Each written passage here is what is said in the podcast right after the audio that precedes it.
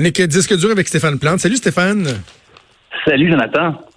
Euh, Stéphane, on va faire un petit tour d'horizon euh, des artistes qui euh, décident de, de, de, faire aller leur générosité dans la situation actuelle, autant pour aider les gens que pour aider carrément la recherche sur le coronavirus.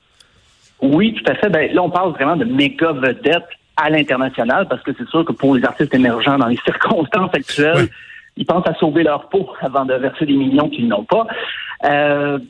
On va voir, ça, va dans plein de directions. Mais d'abord, il y a Rihanna qui, euh, Rihanna qui a fait un don de 5 millions de dollars via sa, fondation, euh, Clara Lionel Foundation, qui finance des programmes d'éducation et euh, qui intervient souvent dans des situations d'urgence dans le monde entier.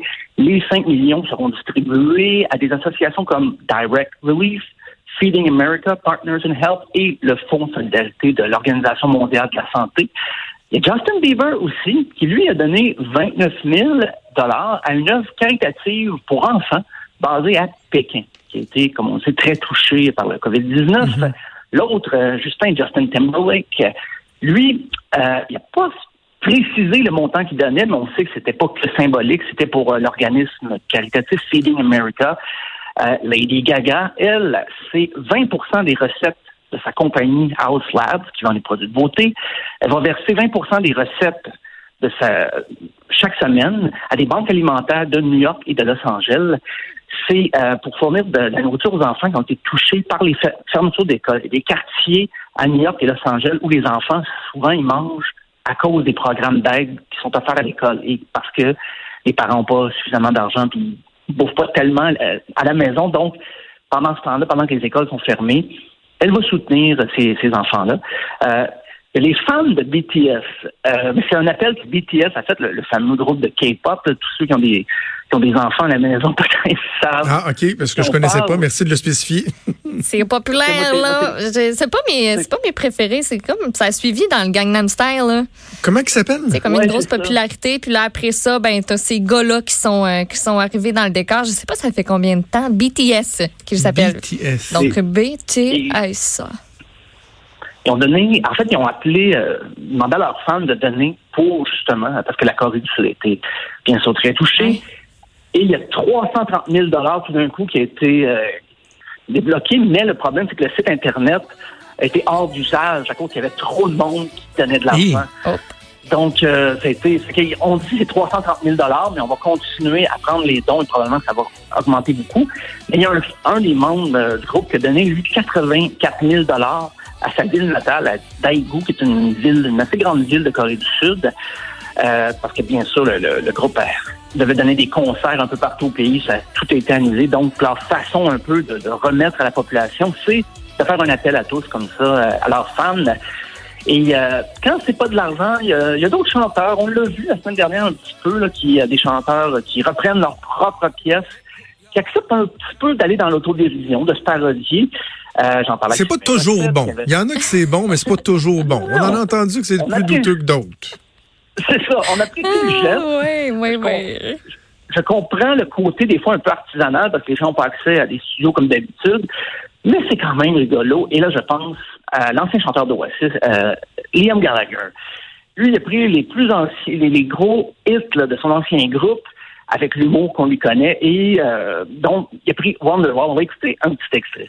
Ah, OK. Today's gonna be the day that they're gonna fall back to you. By now you should have somehow realized what you got to do. Wash your hands, scrub your toes, scratch your ass and pick your nose. Come on, you know. Très bon. On devine qu'est-ce qu'il est en train de faire, c'est se laver les mains?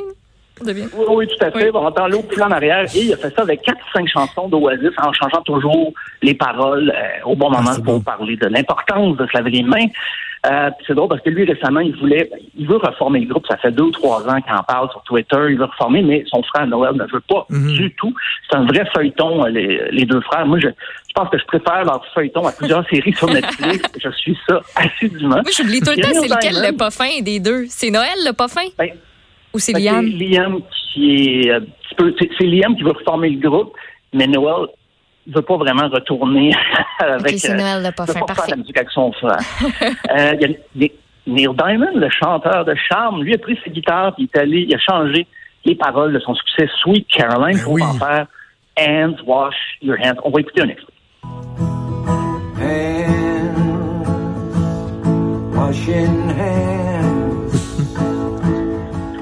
Reaching out. Don't touch me. I won't touch you. Un, deux, trois, quatre. Sweet Caroline. Good time. Voilà, il a gardé son titre, euh, mais euh, il a changé un peu les paroles autour de ça, puis il a fait Très un appel bon. à la solidarité, bien sûr. Euh, au Québec, Rock et Belles Oreilles qui ont fait leur euh, 34e retour en Hey, carrière. non, non, non, non, je suis plus capable, je suis plus capable. Je l'ai tellement eu dans la tête, Stéphane, là, je, je l'avais oublié. C'est pas euh, fin. Ah, ben moi, je, je viens enfoncer le Oh. clou. Euh, c'est le feu sauvage de l'amour qui a été rebaptisé ben, la COVID-19. Euh, après quelques écoutes, moi, je suis pas encore sûr du résultat. Euh, c'est- c'est- on, on va écouter. Ça.